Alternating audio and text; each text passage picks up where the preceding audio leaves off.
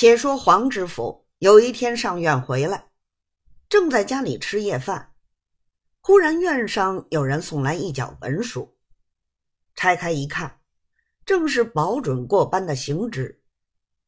照例开销来人，便是戴生领头，约其一班家人，戴着红帽子上去给老爷叩喜。叩头起来，戴生便回：“绿泥轿子可巧今天饭后送来，家人刚才看过历本儿明天上好的日子，老爷好坐着上院。”黄知府点点头，又问：“价钱讲过没有？”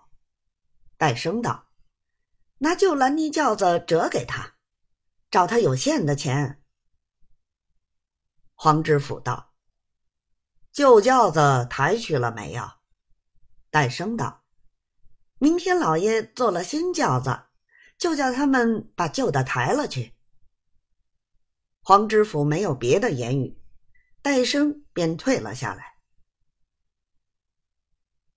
接着，首府首县以及知用局、营务处的几位委员老爷，统统得了信儿，一齐拿着手本前来叩喜。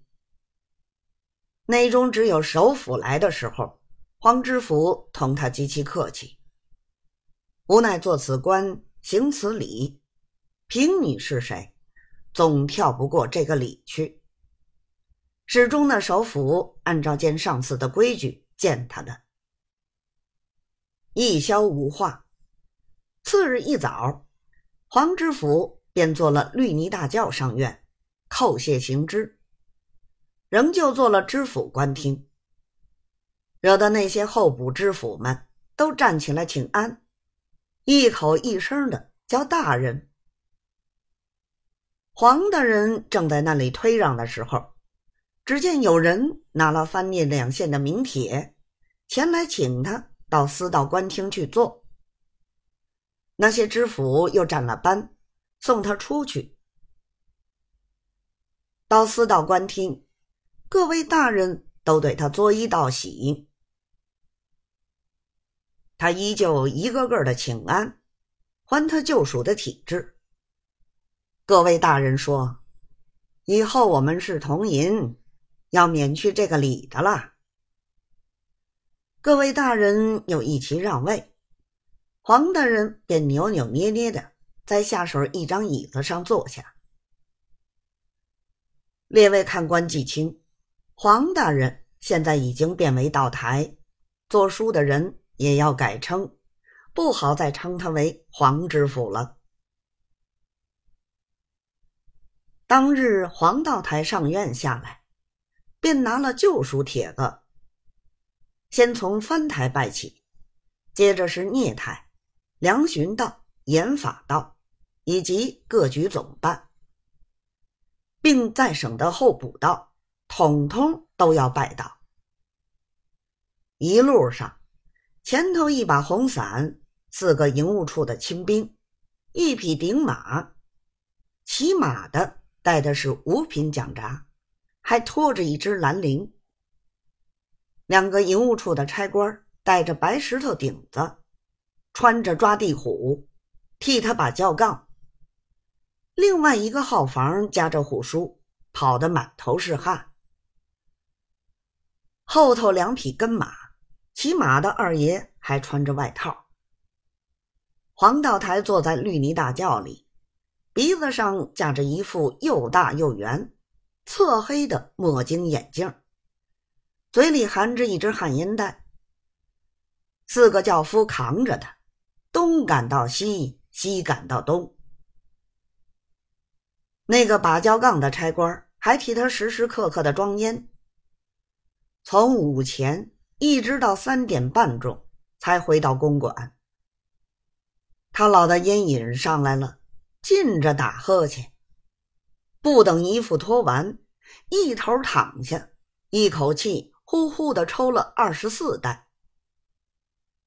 跟他的人，不容说肚皮是饿穿的了。接着还有多少候补大人、老爷们前来道喜，都是戴生替他一个个道法挡驾。又过了两天，戴生想巴结主人，趁空便进来回道：“现在老爷已经过了班，可巧大后天又是太太的生日，家人们大众齐了份子，叫了一本戏，备了两台酒，替老爷太太热闹两天。这点面子，老爷总要赏小的，总算家人们一点孝心。”黄道台道：“何苦又要你们花钱？”戴生道：“钱算得什么？老爷肯赏脸，家人们倾家都是愿意的。”黄道台道：“只怕这一闹，不要叫局里那些人知道，他们又有什么公分，闹不清爽。还有营务处上的。”戴生道。老爷的大喜，应该热闹两天才是。黄道台也无他说，戴生便退了下来，自去办事。不料这个风声传了出去，果然营务处手下的一班营官一天工分，知应局的一班委员一天工分，都是一本戏、两台酒，一齐拿了手本。前来送礼。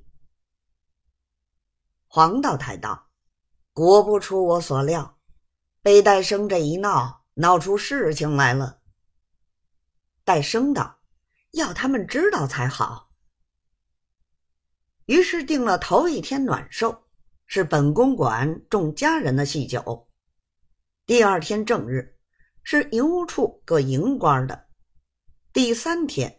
方轮到支应局的众委员。